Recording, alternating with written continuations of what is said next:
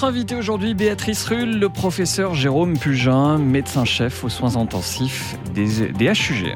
Bonjour Jérôme Pugin. Bonjour. Merci d'être sur Radio Lac. Ce matin, 56 malades Covid plus étaient hospitalisés au HUG, 6 aux soins intermédiaires, 17 aux soins intensifs, donc sous vos soins directement. On est officiellement dans cette quatrième vague.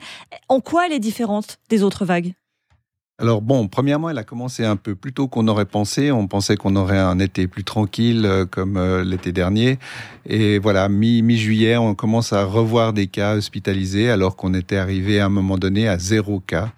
Euh, on voit, on voit arriver cette vague fin juillet comme ça et, et, des patients qui sont au fond un peu différents de la quatrième, de la troisième vague ou la deuxième vague avec des patients plus jeunes, des patients plus sévèrement atteints et la proportion au fond des patients hospitalisés qui vont aux soins intensifs est plus grande. Donc euh, on a l'impression qu'il y a quelque chose qui a changé dans l'épidémiologie et surtout peut-être la virulence euh, de, du, variant actuel, le variant Delta une proportion plus grande qui vont aux soins intensifs. Pourtant, vous êtes toujours le, même nombre de personnes hospitalisées. Comment vous faites face à, ces, cas différents, plus graves de ce que vous nous dites en plus?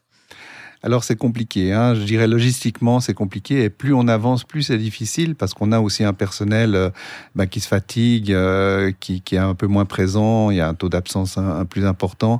Il est de combien à peu près? Euh, alors le taux d'absence euh, dans, le service, il est d'environ 10-12%. Euh, bon, il y a, de l'absence aussi liée à l'absence maternité, accident. Ce sont des jeunes qui font aussi des sports. Voilà, mais, il, y a, une partie de l'absence qui est liée à une, certaine fatigue, un, certain, un burn-out du personnel, oui. Il y a quasiment un an, vous recevez, vous nous disiez craindre une deuxième vague. Un an plus tard, on se, se revoit, pas que nous ne soyons pas contents de vous voir, mais tout de même, on se met à votre place.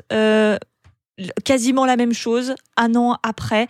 Euh, alors pour nous c'est compliqué, on imagine pour vous ça l'est d'autant plus. Est-ce qu'on arrive à, à, voir le bout du tunnel? Est-ce qu'il n'y a pas une lassitude de revenir? Et peut-être dans un an vous reviendrez en nous disant écoutez on en est à la septième oui, alors il y a, cette possibilité. Bien sûr qu'on on l'espère pas, mais euh, on, voit que effectivement, euh, même si elle se, elle se ressemble pas, on a l'impression d'un cycle, d'un cycle du virus. Alors Peut-être la bonne nouvelle, et s'il faut prendre une bonne nouvelle, prenons-la, c'est que tous nos patients qui sont actuellement hospitalisés euh, aux soins intensifs sont des patients non vaccinés. Voilà, ça veut, dire, il n'y a pas besoin de faire beaucoup de mathématiques pour comprendre que les vaccinés sont pas là. Donc ça veut dire que les vaccinés sont protégés, protégés des formes graves. Euh, ces patients-là n'arrivent pas aux soins intensifs. Il y a quelques vaccinés qui sont malades, bien sûr, mais qui n'arrivent pas aux soins intensifs. Et ces non vaccinés, vous leur en voulez? On leur en veut pas, mais je dois, je dois dire qu'il y a un peu d'amertume. Il y a un peu d'amertume parmi le personnel euh, de voir, euh, de, de, voir euh, ces patients dans, dans, des lits. Ils sont jeunes, ils ont dans la cinquantaine, 40 ans, des fois 30 ans, euh, des mères de famille. Euh, c'est, ils sont graves, et on se dit mais punaise, si cette personne-là s'était vaccinée, elle serait pas là, quoi. Donc effectivement, euh, de devoir y retourner et de devoir y retourner avec des patients qui auraient pu être euh, protégés par le vaccin de cette affection grave, parce que nous, on voit les affections graves. C'est vrai que c'est déroutant et des fois, euh, ça, ça génère de l'amertume dans le personnel. Alors tous euh, ne, enfin, arrivent à s'en sortir quand même un grand nombre. J'imagine que vous en discutez avec eux après. Qu'est-ce qu'ils vous disent finalement? Bah, Si j'avais su, je me serais vacciné oui, alors, alors il y a, deux. La, la, plupart sont d'ailleurs pas des, des anti-vax. Hein. C'est des vaccinaux hésitants ou c'est des gens, alors euh, typiquement la semaine passée, j'ai discuté avec un de ses patients, lui posant exactement cette question. Il m'a dit ah moi je pensais me vacciner sur l'automne. Euh, ok, mais pourquoi pourquoi l'automne? Ah, Comme ça, quoi. Je veux dire simplement, les gens ont prévu euh, qu'ils allaient faire la rentrée, euh, qu'ils iraient au cirque, euh, CNI, puis qu'ils se feraient vacciner en automne. Voilà, passer l'automne. alors que ça fait aucun sens, quoi. Il, il faut courir se vacciner maintenant. C'est bon là. On va rappeler que juste la Fashion Week, hein, effectivement, d'automne, c'est pas une question de virus. Les HUG, ils ont été pris d'assaut ce week-end avec un boom de la vaccination. Euh, pas qu'ils adorent le professeur euh, Pugin, mais bien parce qu'il y a le certificat Covid qui est en vigueur depuis depuis hier. On va le rappeler, hein, tous les lieux publics quasiment soumis à ce certificat. Quand vous voyez ça, vous vous dites quoi? Bon, c'est une bonne nouvelle ou bien? Non Mais ils se moquent de moi. On a besoin de mettre un certificat pour finalement se décider à se faire vacciner. Oui, alors je pense que c'est une des, malheureusement ou heureusement, je sais pas, c'est une des, des, motivations de se faire vacciner, c'est de dire que ça va nous empêcher de faire un certain nombre de choses, ça va nous priver de liberté.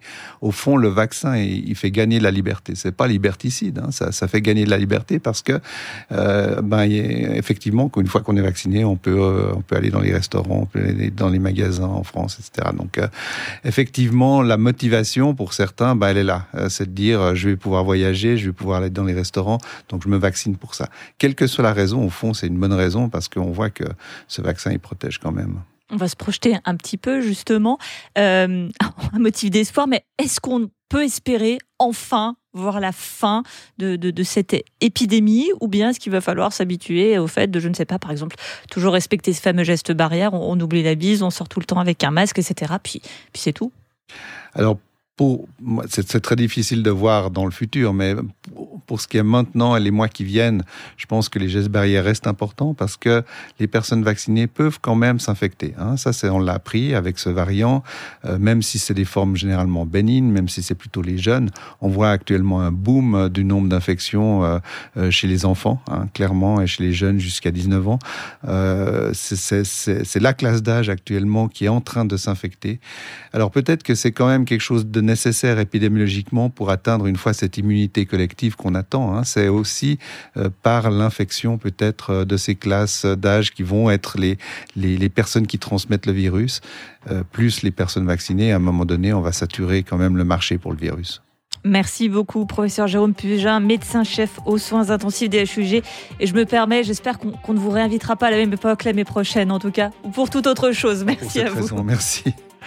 Une interview à retrouver en intégralité, évidemment, et en vidéo sur radiolac.ch et sur toutes les plateformes de podcast. 7h44, merci d'écouter Radio Lac Matin. Dans un instant, Jérémy Vaillot, l'info pressée, et le Bastien Becker, jackpot. 6h, 9h. Sophie et Fabien dans Radio Lac Matin.